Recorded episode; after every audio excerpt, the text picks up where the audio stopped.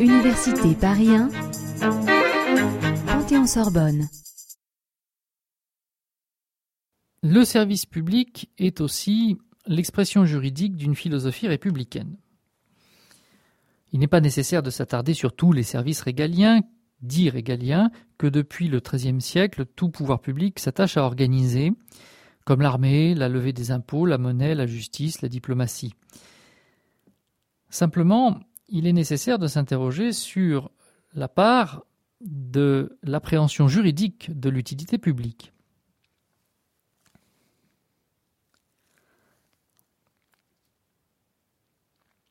La construction révolutionnaire de la nation a sans aucun doute pour base un processus d'institutionnalisation de l'État, modelé sous l'Ancien Régime. Dès les premières discussions à l'Assemblée nationale constituante en 1789 apparaît une conscience de l'intérêt général et de la nécessité des services publics. L'expression est d'ailleurs fréquemment employée lors des débats, ce qui justifie qu'elle apparaisse dans les textes adoptés par l'Assemblée. Toutefois, les significations attribuées à la locution service public sont distinctes parfois complémentaires. L'expression est parfois employée au sens organique pour désigner un établissement, une agence ou une administration. Elle se trouve aussi utilisée au sens matériel, en rendant compte de l'activité mise en cause ou du citoyen placé face au service de l'État. C'est à propos du citoyen au service de la nation ou affecté à une tâche destinée à l'utilité générale que l'expression service public se rencontre le plus souvent. Elle assure ainsi une liaison entre son sens organique et son sens matériel. Il n'empêche que, à l'occasion des débats, ont été envisagées des formes particulières d'activité fondées sur l'utilité commune, telles des secours, les aides, les prestations, dès lors et dès l'époque qualifiées de service public. Les constituants opposent le service public à un service d'une autre nature, le service particulier. Ce type de service pourrait, moyennant certaines nuances, être qualifié de nos jours comme privé. L'essentiel de l'apport de la période révolutionnaire à la construction historique de cette notion de service public tient sans doute au poids nouveau que les discours et les mots acquièrent dans l'espace de la parole publique.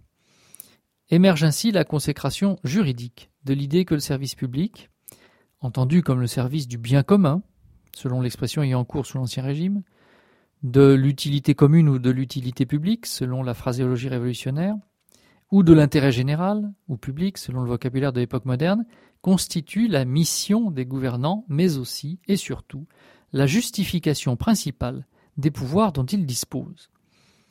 Cette idée qui s'est développée progressivement depuis la fin du Moyen Âge, qui s'est affirmée à l'époque des Lumières, se trouve consacrée à partir du moment où le dépassement de la réflexion philosophique s'imposait pour être enfin mis en œuvre la proclamation par l'Assemblée nationale dans la Déclaration des droits de l'homme et du citoyen du principe de la souveraineté nationale signale explicitement la fin de l'Ancien Régime, qui se caractérisait par la confusion des intérêts de l'État et de ceux de la personne du souverain, donc par l'assimilation plus ou moins totale du service de celle-ci au service de celui-là.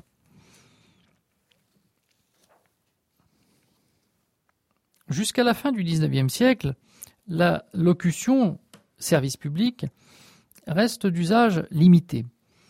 Après son apparition dans les textes révolutionnaires, on assiste à une sorte de mise en veilleuse. Toutefois, certaines traces peuvent être relevées dans des textes constitutionnels postérieurs et parfois euh, dans certaines lois ou dans certaines décisions du Conseil d'État.